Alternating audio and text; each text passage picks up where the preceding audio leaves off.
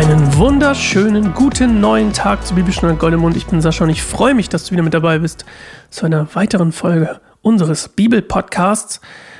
Die gemeinsame Reise durch die Psalme kommt langsam dem Ende nahe. Staffel 7 neigt sich dem Ende. Wir haben noch äh, acht, nee, warte, wir haben noch neun Folgen. Und da ist der Epilog schon mit drin, also die kleine, so eine kleine Endfolge sozusagen was ich persönlich so aus dem Psalm mitnehme. Das mache ich auch immer. Und dann haben wir eine kleine ja, Sommerpause, könnte man sagen. Wobei, ist ja schon Ende August. Also vielleicht doch nicht ganz Sommerpause, aber so eine kleine Früh-, Spät-, Spät-Sommer, Herbstpause. So, bevor wir dann hoffentlich im November, Dezember wieder einsteigen in die achte Staffel vom Bibelstunde Goldemund. Und wir lesen heute Psalm 143, ein Psalm Davids, der, Achtung, das sage ich gleich vorweg, das nochmal mit aufgreift, was in 142 nämlich auch noch einmal gesagt wurde. Du kannst auch gerne nochmal reingucken und lesen. Bei Luther steht es noch ein bisschen präziser. Da steht nämlich, David hat einen ermüdeten Geist. Und das ist so ein bisschen das, worüber wir, worüber Psalm 143 nochmal, wo er nochmal reingeht und ähm, dann nochmal so die, die Evolution innerhalb des Psalmes betrachtet. Okay, wir hören uns ähm, in einer Minute wieder und hören so lange auf den Geist in uns, auf Gottes Geist, der uns hoffentlich vorbereitet für Gottes Wort im Psalm 143. Bis gleich.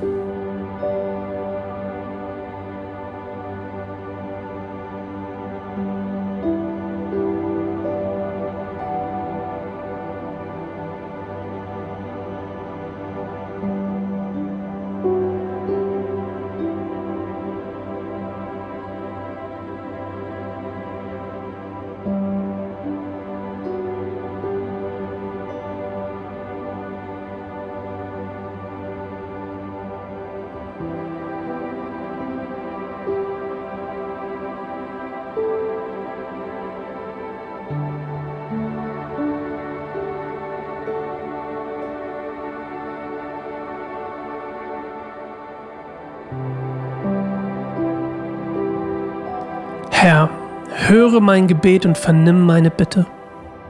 Antworte mir, weil du treu und gerecht bist. Gehe nicht ins Gericht mit deinem Knecht, denn vor dir ist kein Mensch gerecht. Mein Feind hat mich verfolgt.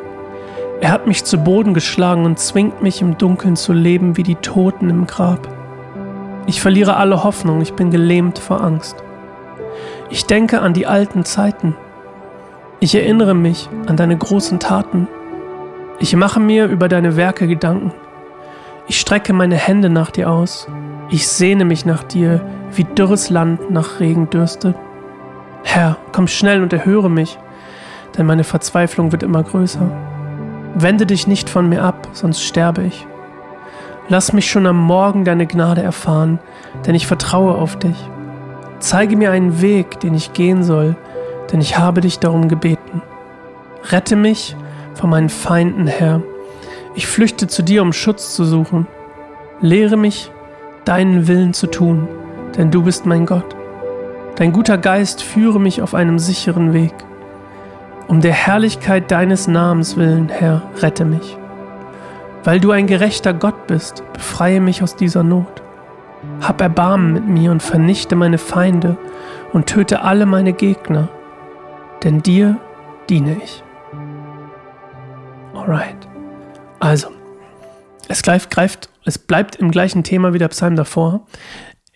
Es könnte gut sein, dass dieser Psalm genauso in der Höhle geschrieben wurde wie Psalm 142, vor allem weil er hier auch sagt, ähm, im Dunkeln zu leben wie die Toten im Grab.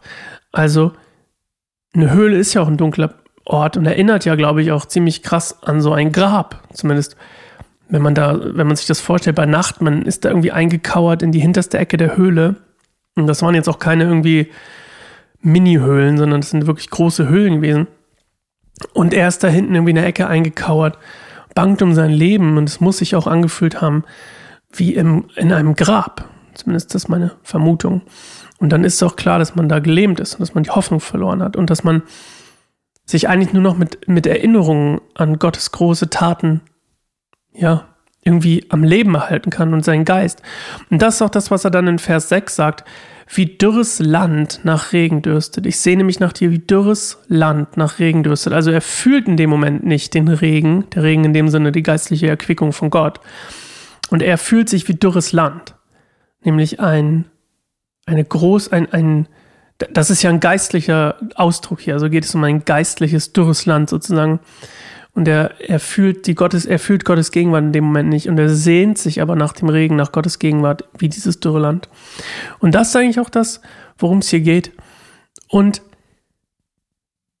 ich finde den Gedanken interessant, sich mal darüber, sich heute mal zu fragen, wie gehe ich damit um, wenn ich gefühlt dürres Land bin?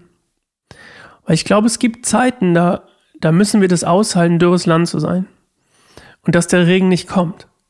Was gut zu dem Tag heute passt, weil es extrem heiß ist. Wie gehen wir damit um? Gehen wir damit um wie David und erinnern uns daran, was Gott schon alles getan hat? Oder sind wir eher im Moment und denken, alles ist Kacke? Vielleicht wird's, wahrscheinlich wird es auch so bleiben, alles ist blöd, bla. Also meine Frage heute an dich, wie gehst du damit um, wenn das Land in einer Dürre ist? Wenn du in einer Dürre bist und dich nach Regen dürstest? Und wir hören uns morgen wieder zu Psalm 144. Ich freue mich auf dich. Bis morgen. Ciao.